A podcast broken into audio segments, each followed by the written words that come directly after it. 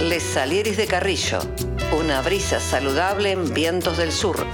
Nuestra trinchera se eleva, viento sur en primavera. Nuestra bandera es la salud, la salud. Escuchanos todos los martes de 20 a 21 horas y la repetición los miércoles de 11 a 12 horas por www.institutopatria.com.ar Radio.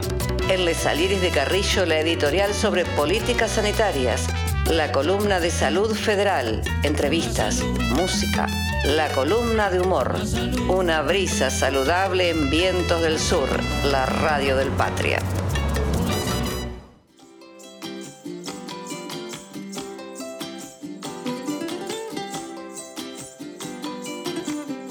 Hola a todos, nuevamente estamos con ustedes, somos Les Salieris de Carrillo, una brisa saludable en Viento del Sur, la radio del Patria. Y saludo a mi compañera de conducción, Juana Badaraco, ¿cómo estás? Hola, ¿cómo les va? Bienvenidos a todas, todos y todes. ¿Todo bien, Carlos? ¿Vos?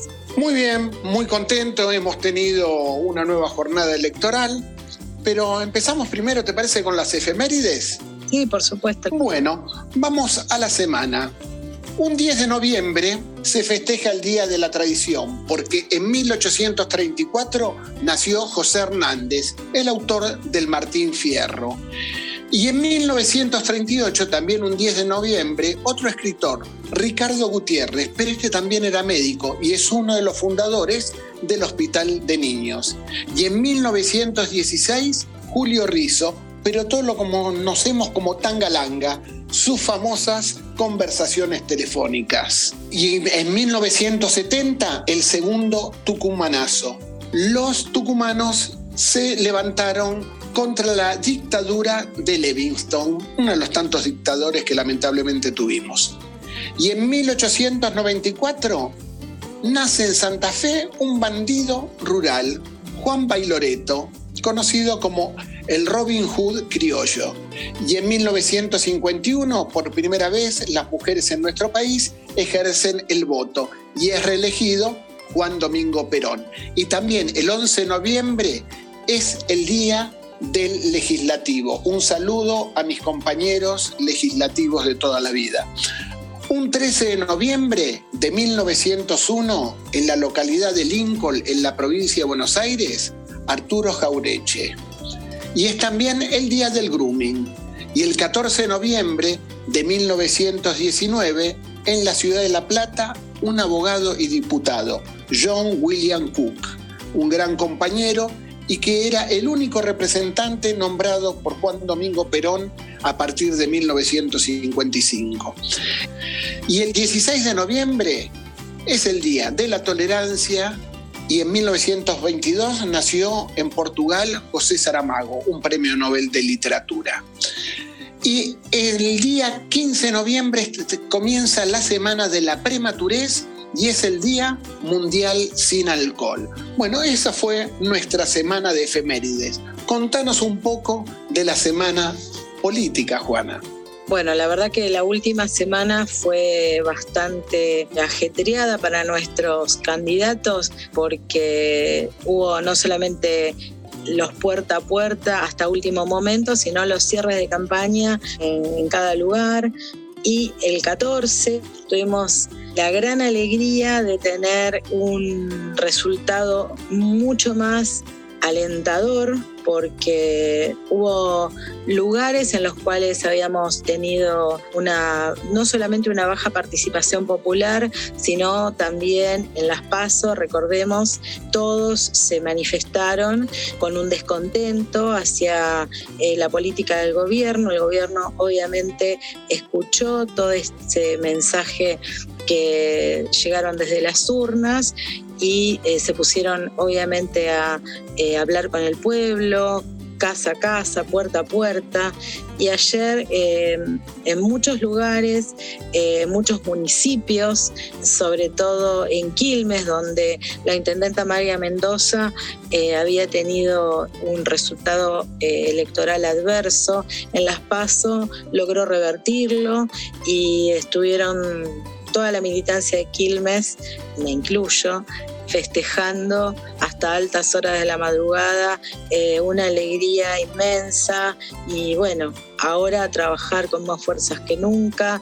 Recordemos también que algunos obviamente estaban mirando la matanza con la intención de hacer una división. Y bueno, sabemos que la matanza es un, es un lugar muy importante cuando se decide una elección y bueno, siempre está en la mira de algunos de querer armar una grieta en todos lados, como, como habitualmente se dice, y querer separar eh, las aguas, pero obviamente para beneficio personal. Eso no ocurrió.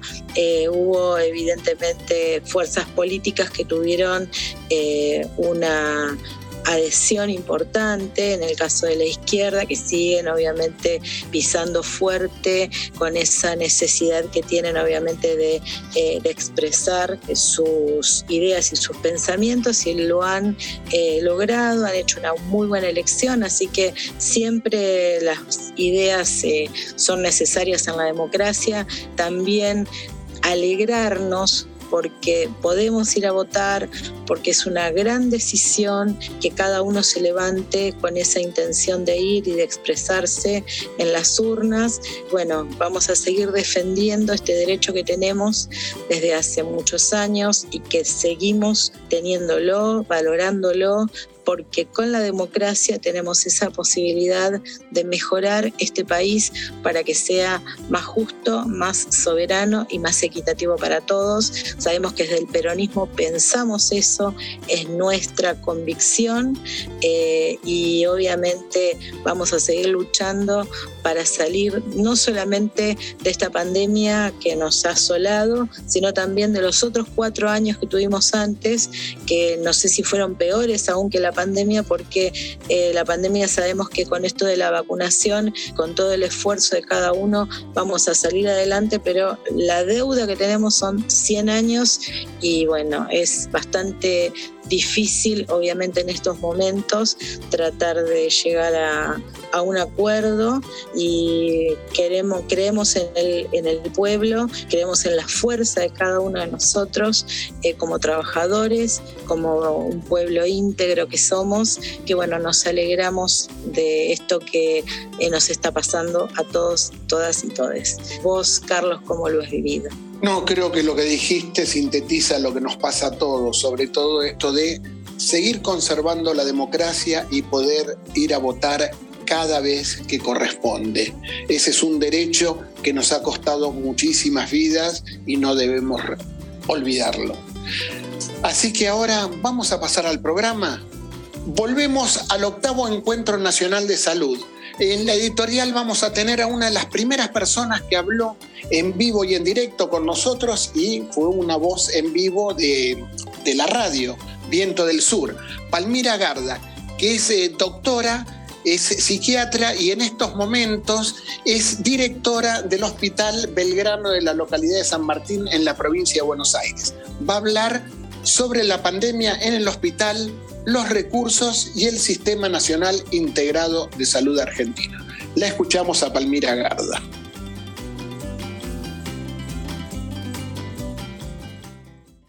Y en estos momentos también se está acercando la doctora Palmira Garda, directora del Hospital Belgrano de eh, la localidad de San Martín en la provincia de Buenos Aires. ¿Qué tal, Palmira? ¿Cómo estás? Hola Carlos, ¿cómo estás? ¿Todo bien? Acá eh, disfrutando del encuentro. Muy bien, comentame un poco cómo transitaron la pandemia en el hospital, cómo fue el tema de insumos, cómo pudieron llevar adelante sabiendo la escasez en que nos, lo de, nos dejó la pandemia anterior, que fue la pandemia amarilla.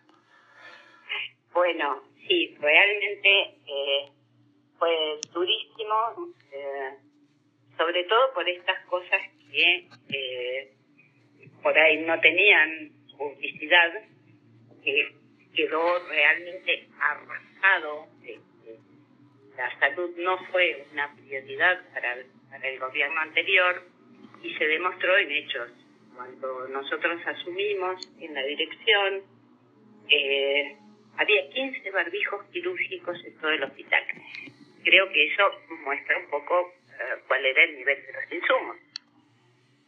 Eh, y a esto hay que agregarle lo que sucedió con el mercado.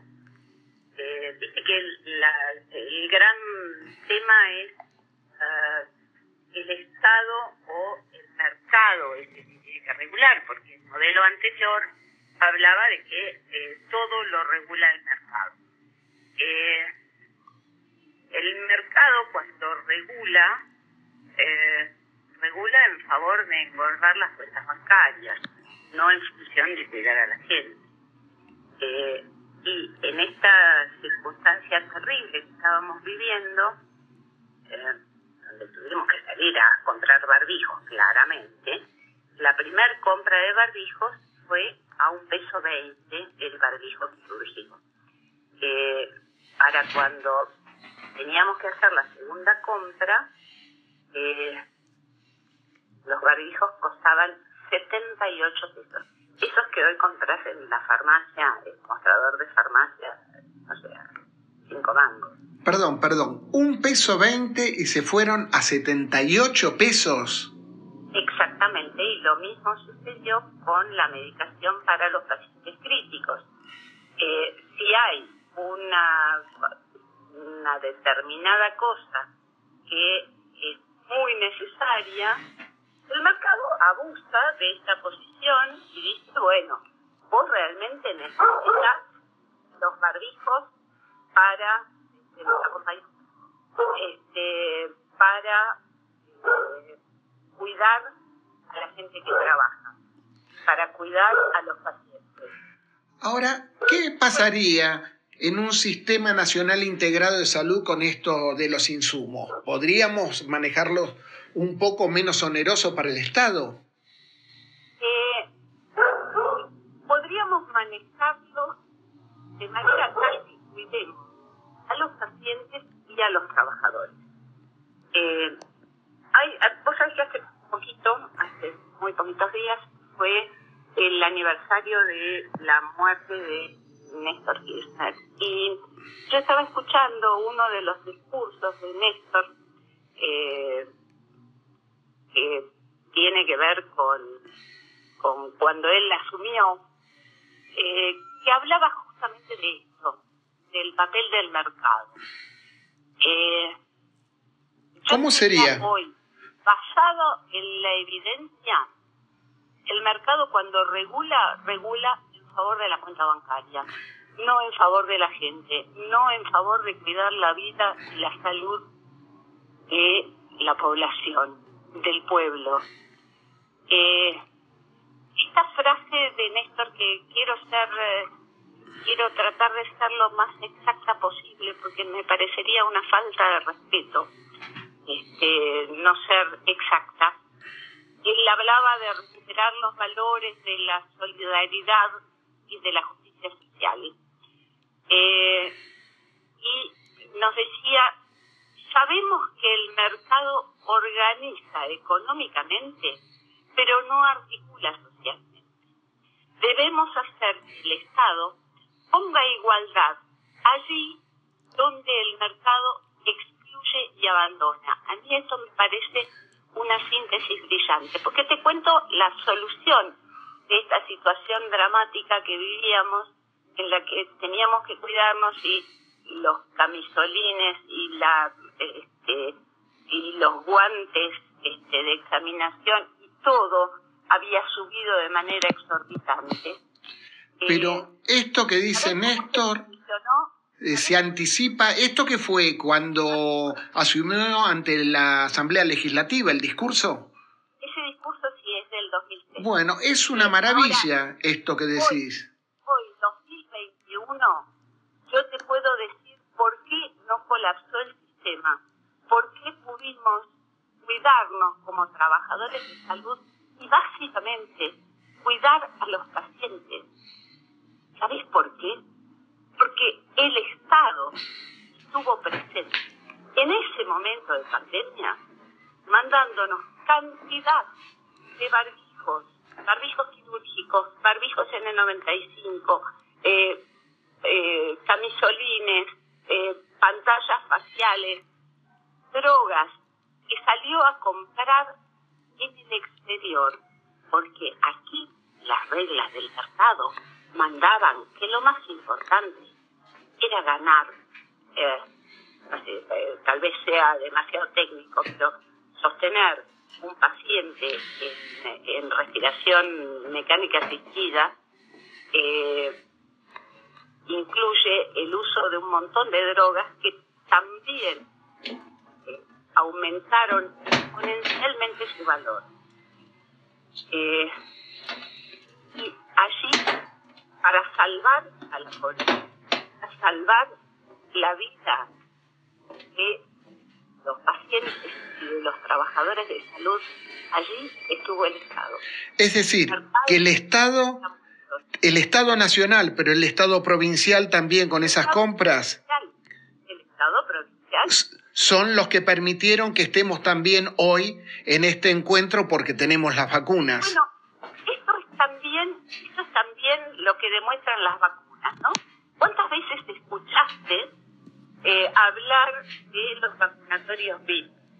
¿Por qué no hablamos de que de cuántas vacunas compró la ciudad de Buenos Aires? Bueno, eh, no, no, pero te puedo decir de cuántos terrenos vende el señor Larreta Inmobiliaria eh, que nos deja sin río también.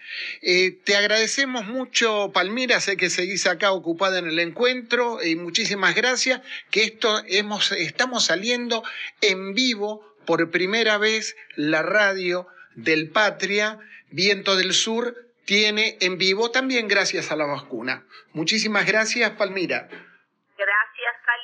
Carrillo. De nada sirven las conquistas de la técnica médica si ésta no puede llegar al pueblo por los medios adecuados. Ramón Carrillo.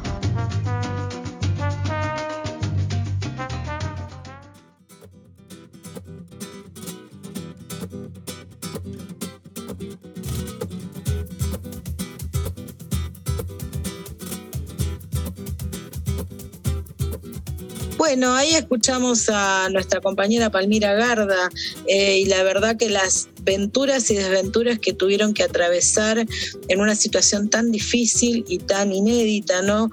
Como fue la pandemia, eh, hacerse cargo de un hospital estaba desmantelado, como dice ella, con nada de material para hacer frente a esta situación tan grave que fue la, la pandemia y encima con todas esas cuestiones ¿no? del libre mercado y de los precios exorbitantes eh, que necesitaban para cumplimentar lo básico que es cuidar del personal de salud para que pudieran atender a los, a los contagiados por COVID-19 y salvar sus vidas, porque en otros países ya sabíamos de lo grave y difícil que era para el personal de salud atender las necesidades de un paciente COVID con todo lo que conllevaba. Así que por suerte hubo un Estado presente para poder eh, ayudarlos en esta situación tan difícil y que hoy obviamente eh,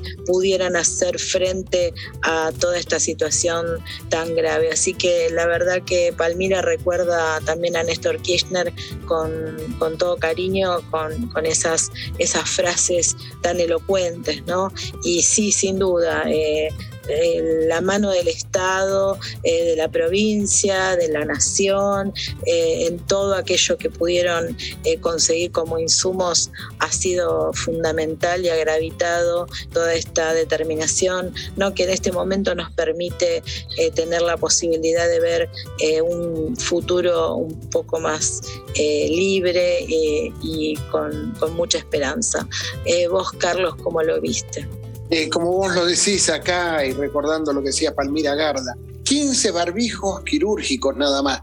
Qué necesario, qué importante que es tener un Estado presente, un Estado nacional y un Estado provincial. Aunque lamentablemente tanto odio eh, tratan de fermentar que a veces se olvida la gente en las elecciones de quienes nos salvan la vida y quienes nos permiten seguir circulando porque tenemos vacuna. Y me permito, igual que Palmira, repetirla textualmente, la frase de Néstor Kirchner.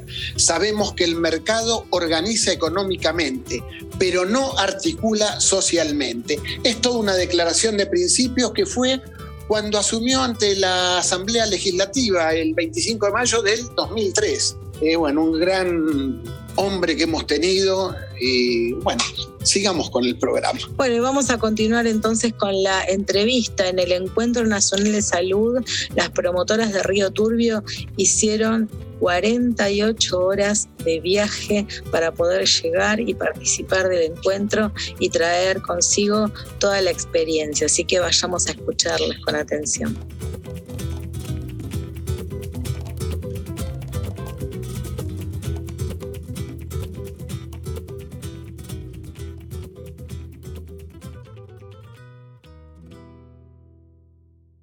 Estamos en el octavo Encuentro Nacional de Salud en la Universidad Nacional de José Cepaz y tenemos una compañera que ha hecho un largo viaje, pero vamos a pedir que ella sola se presente.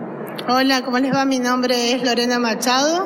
Vengo junto con las promotoras. Yo soy promotora del SIC Julia Dufour en Río Turbio. Vengo con Eva Herman y Nancy Guantay, que son promotoras en el SIC Mujica, también de Río Turbio. Y bueno, eh, la organización nos convocó y fue una suma de, voluntades que pudiéramos estar acá hoy. Eh, salimos desde Río Turbio el miércoles a las 4 de la tarde y llegamos ayer a las 2 de la tarde a Retiro y bueno, ahí nos, eh, un hermoso hotel nos dieron para quedarnos y bueno, de ahí un colectivo desde el Instituto Patria hasta acá, hasta José Cepas, para exponer nuestra experiencia eh, de promoción de salud que eh, desarrollamos allá en Río Turbio. Eh, pero quiero rescatar, rescatar esto. Hablas 46 horas de viaje y llegar acá. Sí. Dos días de viaje para estar acá. Esto es militancia, esto es por la salud. También tenemos nuestra compañera, que es de Río Turbio, Alfonsina Fernández, que lamentablemente no puede estar presente porque también su obligación es primero con los pacientes con la salud. Pero, ¿qué es lo que van a exponer ustedes? El trabajo que estamos realizando eh, a diario desde hace ocho años. Eh, básicamente em, está, tenemos varias funciones, hacemos visitas a domicilio, seguimiento a los abuelos, pero como hay una prevalencia de enfermedades crónicas no transmisibles, eh, nuestra mayor acción está encaminada a eso, a la prevención y a la detección. Eh, hacemos eh, controles de peso, talla, perímetro abdominal, riesgo cardiovascular, em, riesgo de diabetes y cuando detectamos valores por sobre lo normal, hacemos la interconsulta, nosotros gestionamos la interconsulta con los médicos. Eh, con la nutricionista, con el médico clínico, eh, facilitamos que se puedan hacer análisis, porque muchas veces eh, recorremos las instituciones, porque viste que con esto de que no les dan permiso para los trabajos, de salir, bueno, nosotros hacemos toda esa gestión, cosa de que ellos puedan llegar al tratamiento. También hacemos actividades de prevención, como pueden ser charlas, caminatas, un proyecto que se llama Salud en Movimiento, que llevé a cargo antes de la pandemia y bueno, ese es de actividad física para toda la familia. Y digamos, eh, con esto de la pandemia y también teniendo en cuenta el clima que, que, hay en esa zona, ¿cómo hacen cuando hay tormentas de nieve y demás y necesita con urgencia salir? Eh, ¿Cómo es el trabajo? Es muy duro, ¿verdad? No, sí, ya estamos acostumbradas al clima, nos hemos criado ahí. Sí, en la parte de la pandemia tuvimos mucha, mucho trabajo porque para que no salieran los abuelos, para asistir a los, a los aislados, a, las personas que tuvieron COVID. Así que sí, acercar medicamentos, acercar recetas, eh, las campañas de vacunación se están llevando todavía adelante muy fuertemente todo lo que es vacunación COVID y antigripal. La hicimos por los domicilios, casa por casa. Sí, la verdad que fue un año duro, un difícil, un contexto totalmente diferente con la pandemia. los chicos no fueron a la escuela, estuvimos bastante aislados. Estamos en una zona de frontera, así que eh, limitando a, ¿qué te puedo decir?, 30 minutos del paso fronterizo con eh, Puerto Natales. Así que sí, nuestro trabajo siempre ha sido movido, pero en contexto de pandemia fue mucho más intenso. Bueno, la verdad que es eh, un honor, un gusto tenerte acá. Eh, es admirable la tarea seguramente que están cumpliendo ahí, que seguirán cumpliendo, sin duda. Así que eh, me alegro mucho que hayan podido llegar, el esfuerzo y haberte conocido. Así que gracias desde Les Alieris de Carrillo por esta entrevista. muchísimas gracias a ustedes. La verdad que nos sentimos valorados cuando dicen estas cosas. Por ahí en el trabajo diario uno no lo nota, pero cuando ustedes ven el esfuerzo y ven que allá terminando el país todavía se hace un trabajo importante, nos, nos halaga. Muchísimas gracias por tu presencia y esto nos demuestra que la patria es el otro y las 48 horas de viaje para estar acá presentes y poder demostrar su experiencia y volver a hacer otras 48 horas para volver y estando acá en Buenos Aires, no sé, 15 horas nada más, nos demuestra que así se hace la patria. Gracias por... No, gracias a ustedes. Frente a las enfermedades que genera la miseria, frente a la tristeza, la angustia y el infortunio social de los pueblos, los microbios, como causas de enfermedad, son unas pobres causas. Ramón Carrillo.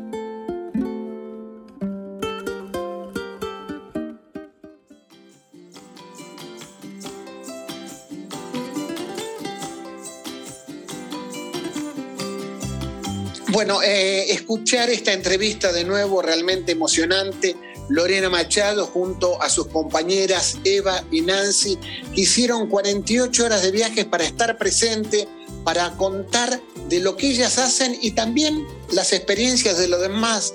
Pero esto demuestra lo que es el compromiso con el otro. Eh, la patria es el otro y en ellas está representada. Eh, le debemos un gran abrazo a las otras dos compañeras porque voy a confesar algo, vos estabas ahí también, Juana, cuando terminamos la entrevista, que nos quedamos encerrados los tres, ella se puso a sollozar de emoción, dice, a mí me hacen una entrevista, y sí, porque ella es la que permite que nosotros deleguemos, por lo menos yo ya con mi edad, en las personas jóvenes con todo este impulso, toda esta fuerza para llevar adelante la salud de todas, todos y todes. Muchísimas gracias a ella y a las 15.000 personas que estuvieron presentes.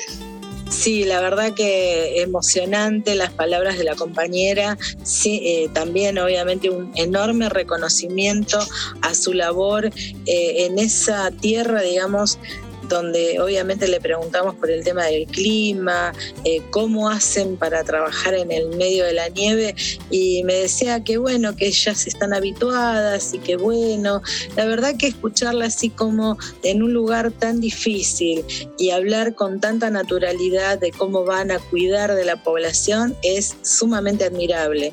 Eso del eh, viaje tan extenso ni hablar, así que bueno, destacar esa labor, eh, ese compromiso con el otro, como vos dijiste, Carlos, sin lugar a dudas le hacen honor a la patria es el otro. Así que muchas gracias a ella por su trabajo, su dedicación y esa vocación de servicio incondicional.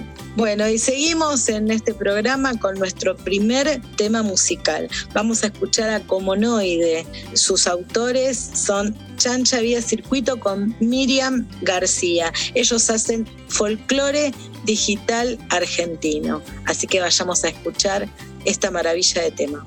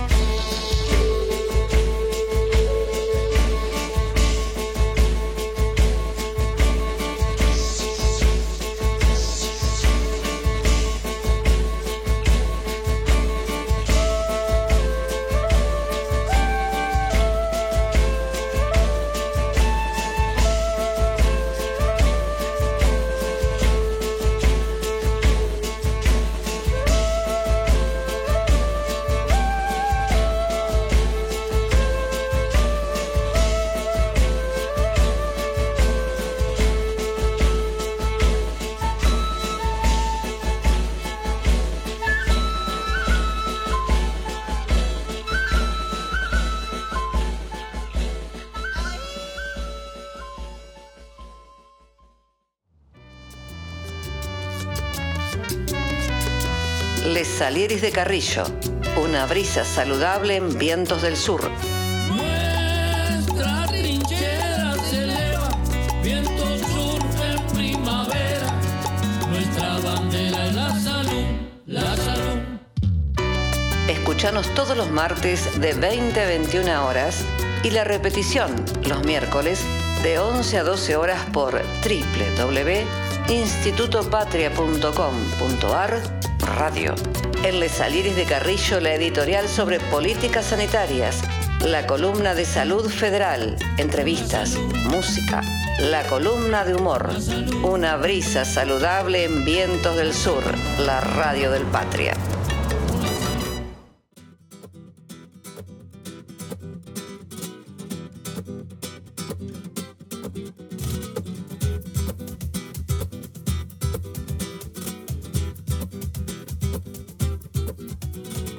encantó. Maravillosa música, folclore ayornado para el Día de la Tradición. Y ahora sí, seguimos con parte del octavo Encuentro Nacional de Salud. Esto lo van a escuchar en vivo directamente de la mesa de enfermería. Alejandra Chervo, que fue la decana de la Universidad Nacional de Rosario, la escuchamos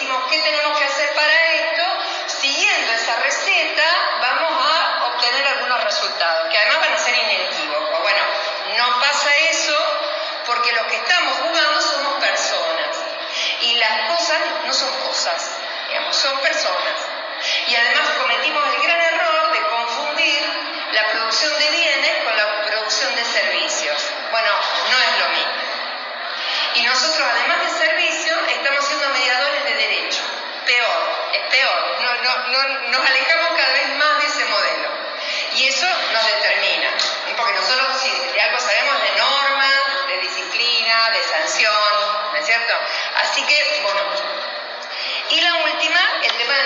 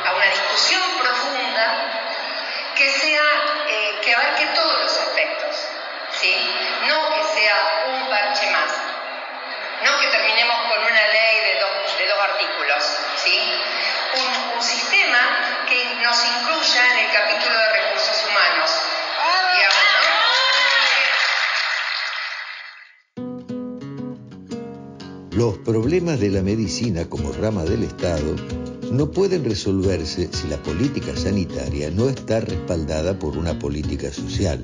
Del mismo modo que no puede haber una política social sin una economía organizada en beneficio de la mayoría. Ramón Carrillo.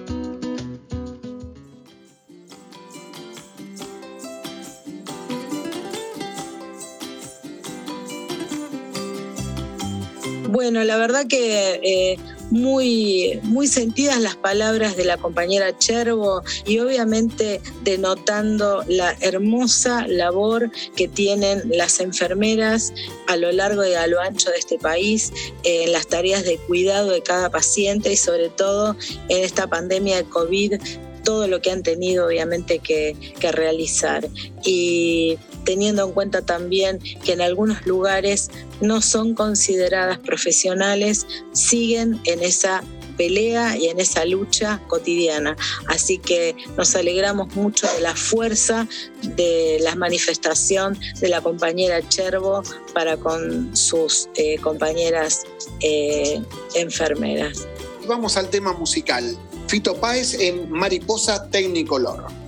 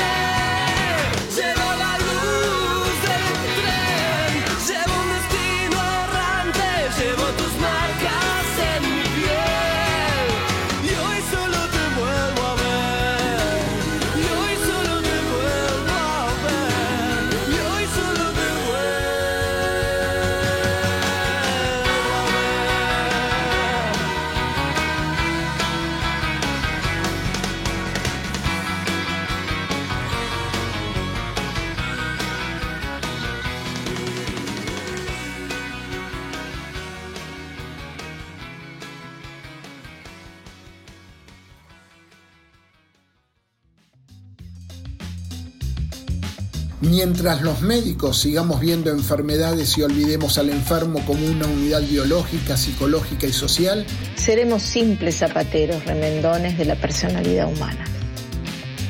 Ramón Carrillo.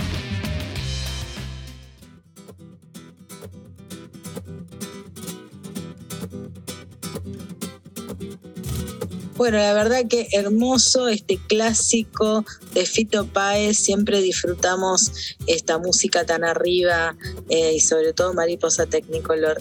Muy, muy lindo tema.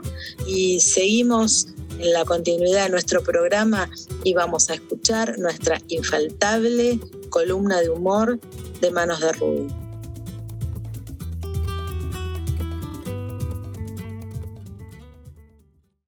Advertencia. Esta columna fue grabada antes de votar. Decisiones.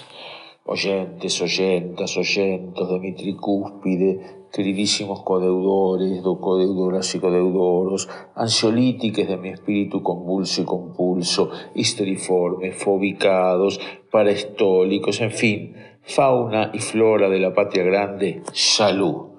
Sabrán ustedes y ustedes, supongo que lo sabrán, que hace un par de días tomé una decisión que al parecer pondrá en juego mi futuro imperfecto del subjuntivo y mi potencial, para no hablar del imperativo, modo que cayó en desgracia y fue raudamente reemplazado por un tono mucho más cool, pero igualmente categórico, para seguir sugiriéndole al ser humano transeúnte lo que debe hacer si quiere estar, parecer o semejar para no hablar de ser. También sabrán ustedes que en estos anteúltimos días me sentí casi podría decir acosado por los insistentes llamados telefónicos de una mujer que me pedía mi voto. Por suerte no era el voto matrimonial.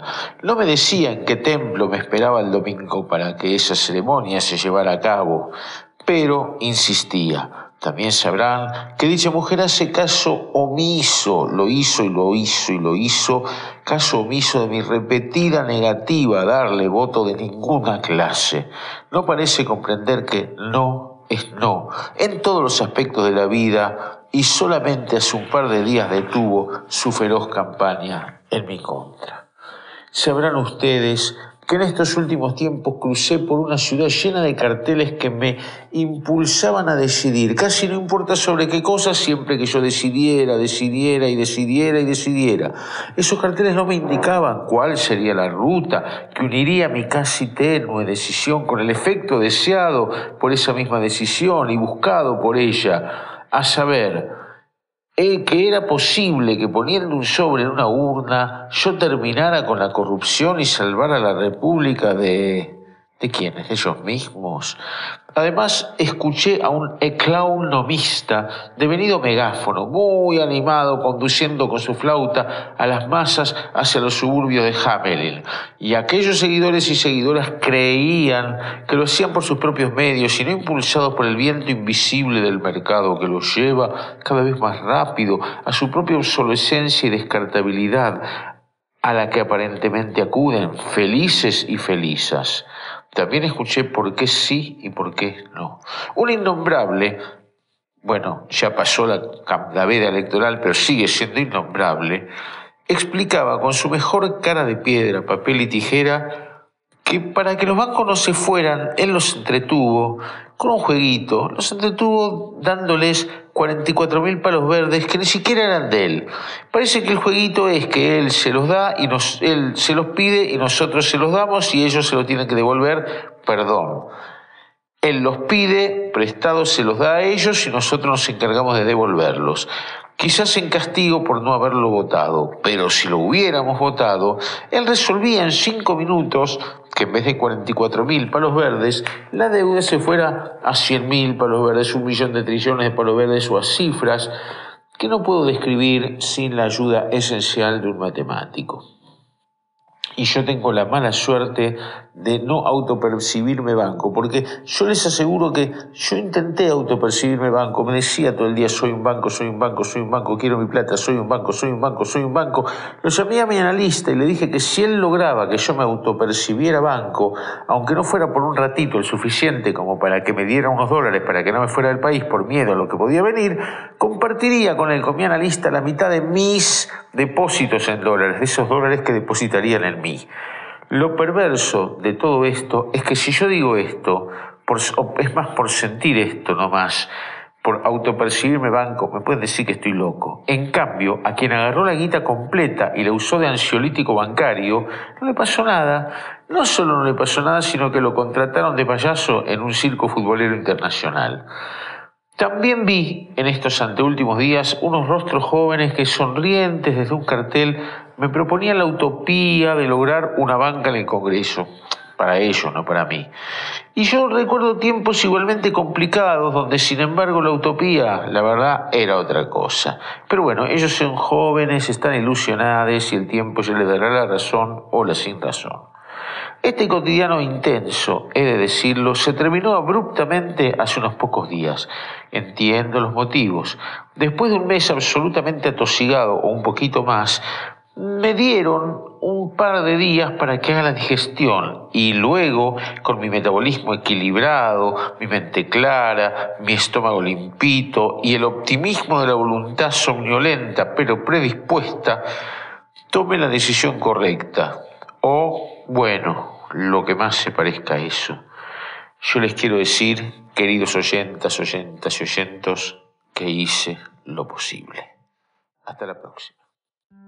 Frente a las enfermedades que genera la miseria, frente a la tristeza, la angustia y el infortunio social de los pueblos, los microbios, como causas de enfermedad, son unas pobres causas. Ramón Carrillo.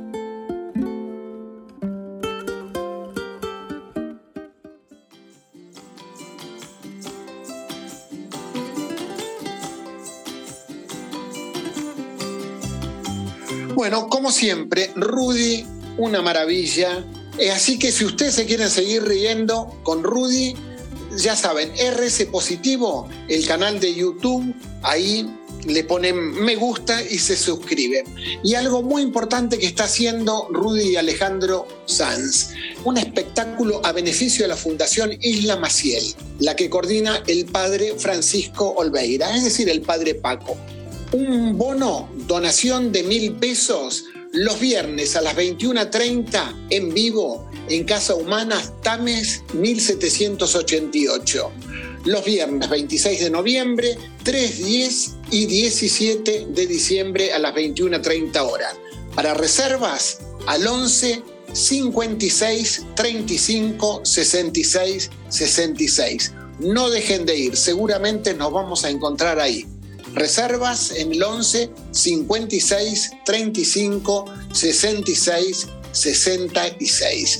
Y ahora vamos a ir a una entrevista que le hace nuestra compañera, debuta haciendo una entrevista, Reina Bogdanov Markovich, por el último teórico que va a dictar la profesora Alicia Stolkiner. Este, Alicia es este, colega, psicóloga y antes de jubilarse va a ser tan multitudinaria este viernes a las 18 horas en la Plaza Tuñón, que es en la esquina de la Facultad de Hipólito Yrigoyen. Trataremos de estar ahí. La escuchamos a Reina entrevistando a Alicia Stolkiner. Alicia, ¿cuál piensa que es el motivo de la decisión de la Facultad de Psicología de la UBA de negarle la excepción de proseguir en funciones mientras dura el trámite de su jubilación? ¿Y por qué fue proscripta su lista alternativa democrática? Estando cerca la fecha máxima de jubilación, comencé las consultas para mis trámites jubilatorios. Entonces, allí me dijeron que eh, consultara, el abogado de, la de la universidad me dijo que consultara en la facultad respecto de la posibilidad o no de pedir la eh, renuncia condicionada, o sea, de mantenerme en funciones, cosa que yo daba por descontado, digamos, ¿no? De mantenerme en funciones y cobrando hasta el momento en que salga la jubilación. Tuve una entrevista con el decano, le solicité le, solicité que me, respondiera si esto era posible o no, porque el problema es que si yo solicito la jubilación con renuncia condicionada y la renuncia condicionada no se me da, luego cuando el ANSES finalmente me paga, no me paga el retroactivo, entonces no iba a cobrar durante meses, no solo no iba a cobrar el sueldo, sino que después no iba a cobrar el retroactivo. En ese punto, el decano dijo que tenía que consultar en rectorado y después me respondió que no correspondía porque estaba muy cerca la fecha de cese de mi, del cese definitivo. Después pudimos recabar información de que hay profesores que inclusive han pasado la edad jubilatoria y que siguen, eh, siguen en funciones porque se les reconoció la renuncia, la renuncia anticipada en este año. La respuesta que la facultad dio internamente a eso es que esos profesores se les había, se les había concedido esto porque estábamos en situación de pandemia y no querían producirle estrés a los equipos docentes. De hecho, yo no pedí la jubilación porque estábamos en pandemia, no la pedí anticipadamente por eso. El problema es, la, es, que lo que desde la lista, la lista que nosotros presentamos y fue proscripta, Alternativa Democrática, y que yo eh, encabecé para la elección de profesores, para el claustro de profesores, uno de los objetivos centrales de nuestra lista es justamente transparentar las decisiones de este tipo, porque de hecho aparecen situaciones en las cuales se le concede a algunos algunas cosas y se le niega a otras, se le da determinadas posibilidades a algunos profesores. Todo esto funciona, aquello que debiera ser un sistema reglamentario prácticamente ligado a derechos, termina funcionando como, como favores o beneficios que funcionan para algunos y para otros no. Esto, esta fue la crítica que se hizo y se señaló también desde eh, la, la lista de alternativa democrática. ¿A qué se debe esta iniciativa del colectivo de docentes de salud pública 2 de invitar a este último teórico presentado como una clase pública? Cuando yo tuve que anunciar en la cátedra, la cátedra, la cátedra de salud pública salud mental 2 es un colectivo muy potente que inició inclusive sus actividades docentes en situación de pandemia con un manifiesto que fue publicado en muchos lugares, hecho colectivamente por la cátedra, con respecto a la respuesta comunitaria y social que nos debíamos para esta situación de emergencia. Eh, tiene un tipo de funcionamiento bastante interno, bastante democrático y tiene docentes con muy alto nivel de calificación. O sea, hay mucha gente con, con posgrados, hay gente que son, hay personas que son investigadoras, ya tienen carrera propia como investigadores y es una cátedra que se ha desarrollado siempre con muy, con mucha resistencia por parte de la gestión de la facultad. Hemos tenido dificultades de distinta índole durante mucho tiempo. Inclusive yo alguna vez tuve un juicio académico, por ejemplo. Se intentó expulsarme de la facultad, de la universidad tempranamente y alguna vez tuve que impugnar inclusive un concurso que había ganado por la condición en la cual se había dado. Pero al margen de eso, creo que cuando ellos empezaron a pensar que la situación, ellos y ellas, digamos, ¿no? Comenzaron a pensar que la situación era una situación que no era justa, no, no, no se me asignaba a mí el mismo derecho que se le había dado a otros, etcétera, que además terminábamos así abruptamente, pensaron un tipo de respuesta, porque tomaron, creo que tomaron una frase mía, que a mí me daba un poco de pena terminar sin haber vuelto a estar frente a un aula, ¿no? Y entonces al principio pensaron hacer más un acto más político, de protesta y lo fuimos y se fue transformando en esto, es una especie de despedida, de cierre, una clase y es una clase pública porque está abierta no únicamente a los alumnos que están cursando ahora y terminan, que eso sería la última clase dentro de la cursada virtual, sino que está abierta a que asistan a aquellos que cursaron, los docentes que estuvieron, la gente que pasó por la cátedra y cualquiera que quiera, que haya tenido relación con nosotros o no, y que quiere venir a compartir el espacio en, algo que es, a lo cual no le quisimos dar una, un tono severo, etcétera, sino que quisimos darle en todo caso una, una nota de, de, de, alegría en la despedida por todo lo que hemos podido hacer, por lo que hemos compartido, por la gente que creció en la cátedra, por los que se graduaron, porque yo eh, voy a las provincias y encuentro gente que todavía utiliza para pensar la salud en términos sociales y comunitarios y la salud mental en términos de derechos, cosas que aprendió con nosotros. Entonces, en realidad, ninguna persona es indispensable. Lo que a mí me preocupa es que esta cátedra pueda seguir funcionando, que este colectivo pueda seguir adelante produciendo lo que produce en la formación de personas que después tienen una responsabilidad con la salud y la salud mental de la población. De nada sirven las conquistas de la técnica médica si ésta no puede llegar al pueblo por los medios adecuados. Ramón Carrillo.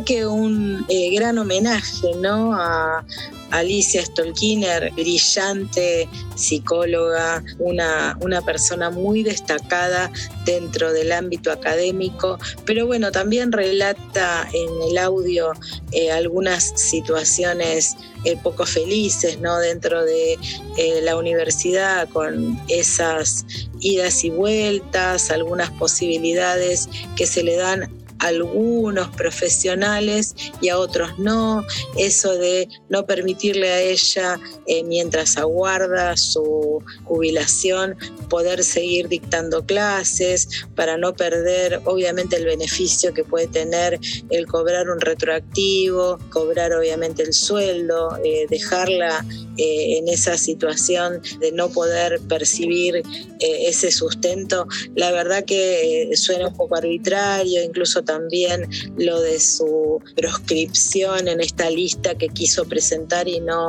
no pudo hacerse. Eh, así que la verdad que algunas situaciones que se dan en el ámbito académico a veces eh, son eh, como en este caso particular, bastante lamentables. Pero sin lugar a dudas, eh, como ella dice, lo más importante es que se siga sosteniendo la idea ¿no? de defender la salud mental como un derecho, como lo ha hecho ella siempre desde cada lugar en el que se ha eh, mencionado y ha pronunciado esta defensa de la ley de salud mental. Así que nuestro agradecimiento a toda su labor académica y sin lugar a dudas vamos a estar allí eh, aplaudiéndola de pie en esta clase pública de despedida. Eh, así que nada, total reconocimiento a la brillante Alicia Stolkiner. Y como decís Carlos vos, el tiempo es tirano. Sí, y, pero digamos, su carrera no va a ser opacada por las bajezas de algunos colegas y ella va a seguir en la defensa de los derechos de la salud mental. Y bueno, vamos entonces a ir despidiéndonos con nuestros agradecimientos. En primer lugar, a nuestra locutora, Nora Gómez, a Luis Inca por sus caricaturas. Ustedes saben que lo pueden contactar en www.caricaturasenfiestas.com.ar. A Son del Sur, que compusieron Les Salieris de Carrillo. A ellos lo pueden escuchar en YouTube, Son del Sur. A nuestra repetidora FM 95.5, Radio Iga Junín de la localidad de Junín en la provincia de Buenos Aires. Y ahora sí, ¿quiénes están con nosotros en la conducción? Juana Badaraco. Junto a Carlos Pereira. Y en la producción, Alfredo Mocoroa. Ana Vera Mate Pérez. Alfonsina Fernández. Pablo Garcilaso. Reina Bogdanov Markovich y Bruno Narváez. También vamos a recordar entonces nuestras redes sociales. Estamos en Facebook como Les Salieris de Carrillo y en nuestro canal de YouTube, Les Salieris de Carrillo. En Facebook pueden poner me gusta, eh, suscribirse a nuestro canal y recuerden que por todas estas suscripciones o estos me gusta vamos a sortear libros. Tenemos obviamente ya algunos que han sido eh, ganados por nuestros seguidores y el próximo libro obviamente eh, lo va a mencionar mi compañero Carlos Pereira para todos ustedes. Bueno, vamos a tener un libro Ramón Carrillo, precursor del sanitarismo en América Latina, del profesor Daniel Alberto Chiarenza y el cuadernillo Sistema Nacional Integrado de Salud Argentina, Bases para la Discusión. Y ahora sí, nos vamos despidiendo hasta la semana próxima. Somos Les Salieris de Carrillo, una brisa saludable en Viento del Sur, la radio del Patria. Nos pueden escuchar los martes a las 8 de la noche y si no, repetimos los miércoles a las 11 de la mañana. Hasta la semana próxima. Hasta el próximo martes con toda la alegría de estas elecciones y la fervorosa eh, militancia eh, que tenemos en el corazón. Hasta la próxima.